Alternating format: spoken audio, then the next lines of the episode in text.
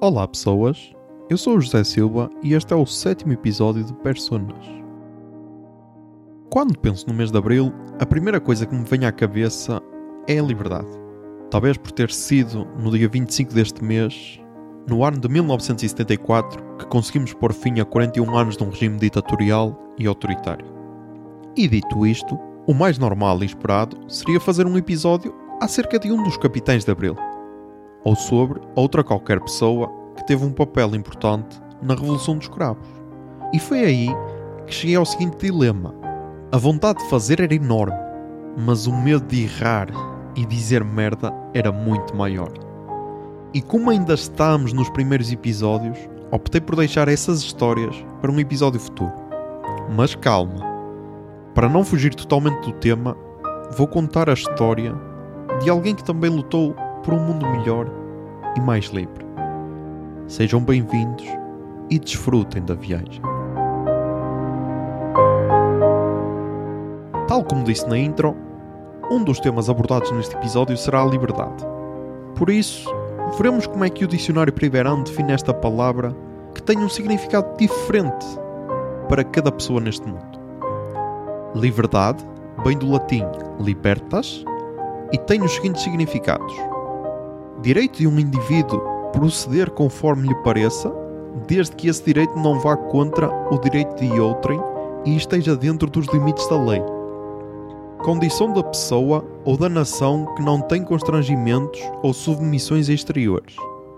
Estado ou condição de quem não está detido nem preso. Exemplo, liberdade condicional. Pássaros em liberdade. É o oposto de prisão. Estado ou condição daquilo que não está preso, confinado ou com alguma restrição física ou material. Exemplo: cabelos em liberdade, depois do tratamento devolveram os animais à liberdade. Cada um dos direitos garantidos ao cidadão. Exemplo: liberdade de circulação, liberdade de expressão, liberdade religiosa. Maneira de falar ou de agir sem tentar esconder sentimentos ou intenções. Exemplo: permita-me a liberdade, mas vou dizer o que penso é o mesmo que franqueza, sinceridade. Desrespeito consentido de certas regras ou convenções. Exemplo: liberdade criativa, liberdade poética, é o mesmo que licença. Capacidade de agir sem receio ou sem constrangimento, é o mesmo que desassombro, ousadia. Familiaridade considerada excessiva. Exemplo: o pai nunca admitirá estas liberdades é o mesmo confiança, intimidade. Muito bem.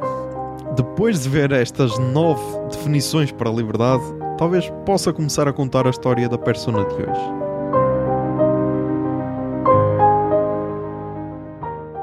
Aaron Willel Schwartz nasceu no dia 8 de novembro de 1986, em Chicago, nos Estados Unidos da América, sendo o filho do meio de Robert e Suzanne Schwartz e desde cedo mostrou ter uma apetência para aprender. Por exemplo, aos 3 anos já sabia ler com autonomia. E juntando essa apetência especial com um ambiente familiar favorável, o passo seguinte, depois de aprender a ler, foi aprender a programar, pois era essa a profissão do seu pai. E então passava horas agarrado ao computador na sua cave, pois, segundo ele, programar computadores era como projetar os superpoderes. E foi então que, com apenas 13 anos, desenvolveu um site onde seria suposto depositar todo o conhecimento global, o theinfo.org. Sim, uma espécie de Wikipédia, mas criado um ano antes. Este projeto levaria-o a ganhar o prémio Ars Digital, um prémio destinado a jovens criadores de websites não comerciais, úteis, educativos e colaborativos. E uma das recompensas era uma viagem para o MIT para um encontro com pessoas ligadas à internet. E vale ressaltar que estamos a falar do final do século XX, ou seja, a internet ainda era um sítio quase inexplorado, ainda estava a dar os primeiros passos, logo era uma experiência imperdível. Em 2000, foi um dos membros do grupo responsável pela criação do código daquilo que hoje conhecemos como RSS e para quem não sabe, o RSS é responsável por entregar conteúdo num feed, seguido pelo utilizador. como acontece com este podcast, por exemplo. E nenhum dos seus colegas deste grupo desconfiou que estava a trabalhar com um miúdo de apenas 14 anos, coisa que só descobriram depois de se encontrarem pessoalmente.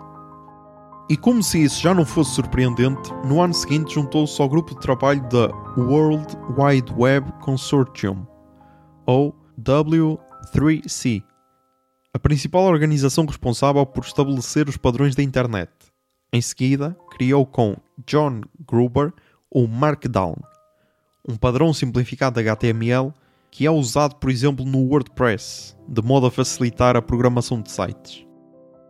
Mas se acham que este foi o topo da sua carreira como programador, não. Este foi apenas o início. Continuou a programar até que entrou na Universidade de Stanford.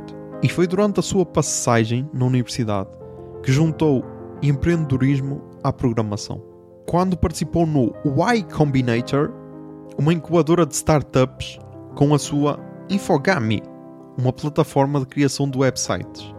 E é nesta incubadora que é proposto a Aaron fundir a sua Infogami a outras duas startups do mesmo Y Combinator e é assim que nasce o Reddit, fundado no dia 23 de junho de 2005. E foi nessa altura que aproveitou para mostrar ao público a WebPI, uma biblioteca de código aberto que permite criar aplicações web através da linguagem de programação Python, a mesma linguagem que utilizou para escrever o código do Reddit. E foi aqui que a vida de Aaron saiu pela primeira vez da rota esperada, porque o Reddit fez tanto sucesso que acabou por ser adquirido pelo império da Condé Nast, dona de, por exemplo, a revista Wired. E esta venda levou Aaron, Steve Huffman e Alexis Howanian, com quem tinha fundado o Reddit, fossem reconduzidos para trabalhar em São Francisco, nos escritórios da multinacional. E o que para uma pessoa normal seria positivo? Tipo, tinhas acabado de vender a tua empresa por milhões. Estavas a trabalhar numa multinacional. Para Aaron foi extremamente difícil, porque não se identificava com a cultura corporativa e com as interrupções constantes no seu trabalho. E foi então que começou a desabafar no seu blog. Só quando comecei a trabalhar num escritório é que estas questões começaram a fazer sentido. Desde que mudei para São Francisco, literalmente não fiz nada. Eu não terminei um livro, terminei três no avião até aqui. Não respondia muitos e-mails, costumava responder a centenas por dia. Escrevi apenas alguns posts no blog, costumava fazer um por dia. E não escrevi uma linha de código, costumava escrever programas inteiros à noite. É um estado das coisas bastante incrível e farto do seu trabalho atual e sem se poder demitir, começou a faltar consecutivamente, de modo a ser despedido. Assim, em 2006, e depois de ter lucrado milhões com a venda do Reddit e ter chegado ao que para muitos seria o topo da carreira, optou por fazer um reset. Porque, como disse no início deste episódio, para Aaron, programar era como projetar os seus superpoderes. E eis a pergunta que ele fazia a si mesmo e que o fez tomar esta opção e mudar de vida. Quando tens superpoderes, vais usá-los para ganhar dinheiro? E foi assim que virou esses seus superpoderes para o mundo da política, envolvendo socialmente em várias causas, com o principal intuito de tornar a internet um sítio melhor e mais livre. Para isso, criou vários projetos como o Open Library, um site que tinha como objetivo indexar todos os livros da internet para serem lidos gratuitamente pelos utilizadores, que se encontra em funcionamento desde 2007. No ano seguinte, fundou a Watchdog.net, uma plataforma para agregar e visualizar dados dos políticos em função. Por essa altura também se candidatou sem sucesso à liderança da Wikimedia Foundation, a organização sem fins lucrativos que gera a Wikipedia.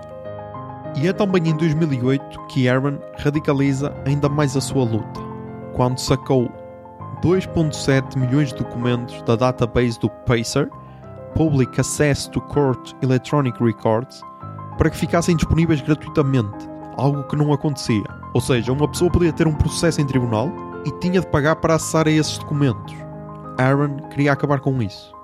Em seguida, escreveu um manifesto pelo acesso livre, em que criticava os valores exorbitantes que teriam de ser pagos para ter acesso a ensaios e estudos publicados em revistas ou sites de investigação científica, como explica logo no primeiro parágrafo. Informação é poder.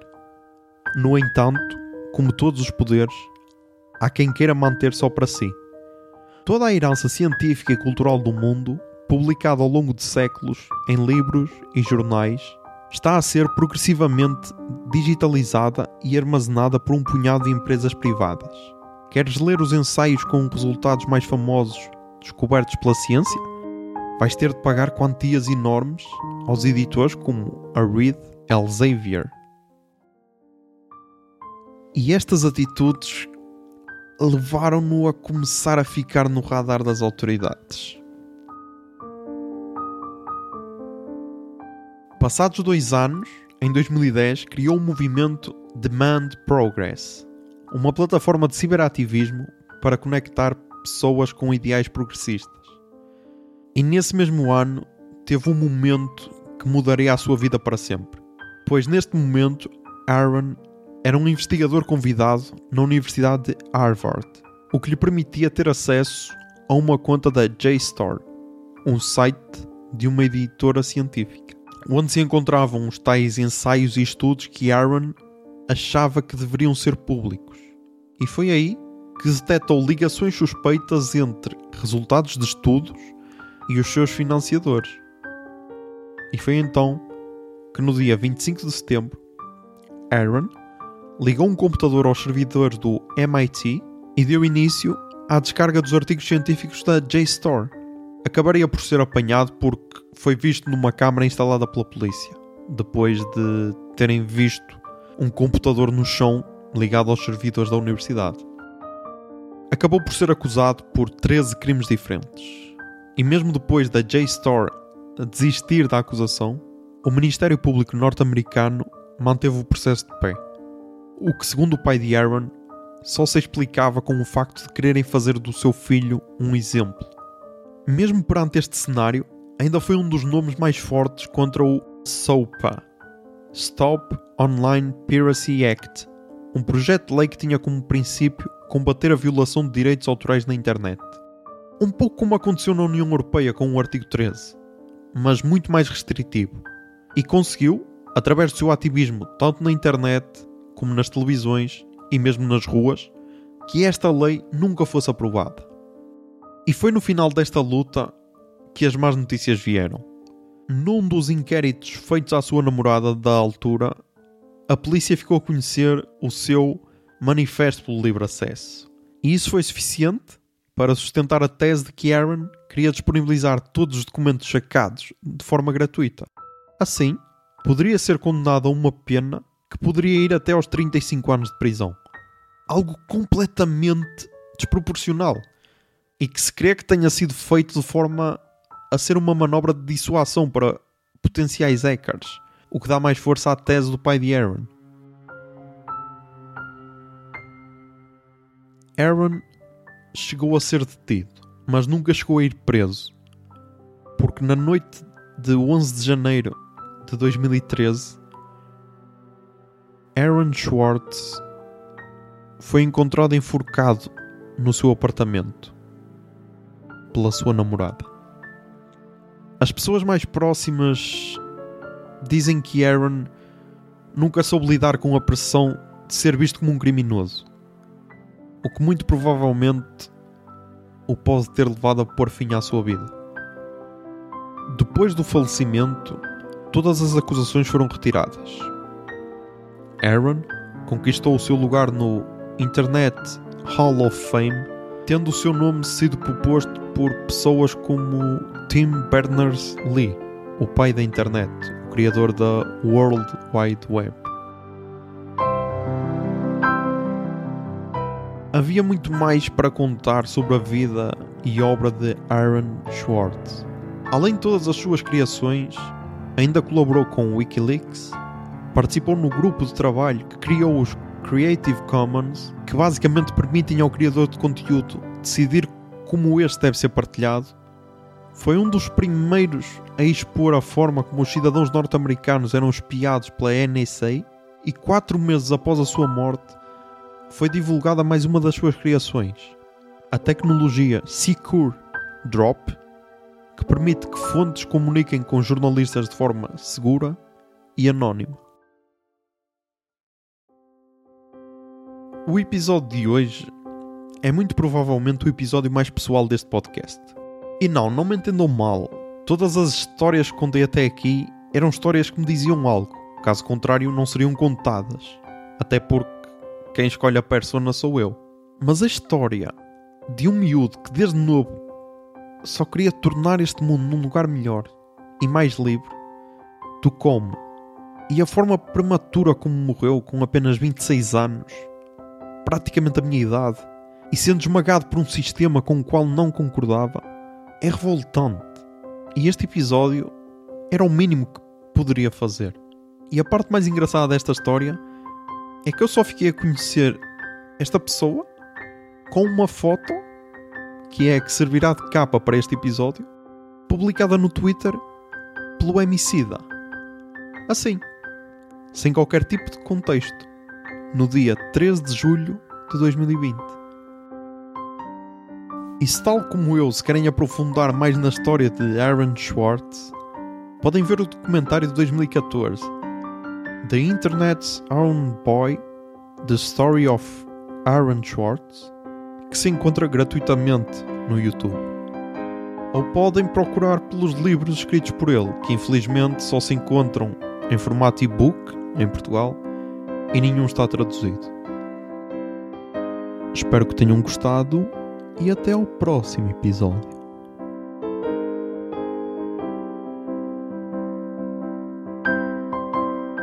Personas está disponível em todas as plataformas de podcasts. É uma ideia original de José Silva, eu, e é produzido e editado pela Miato Podcasts.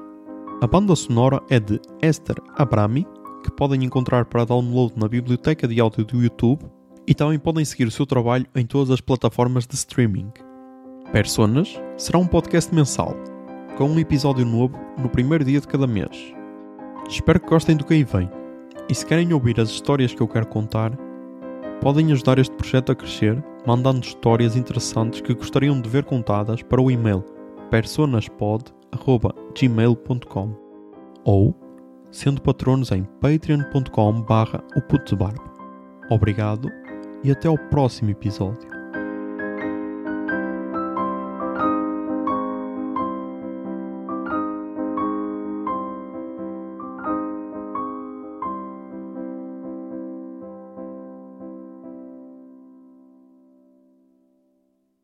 Miato.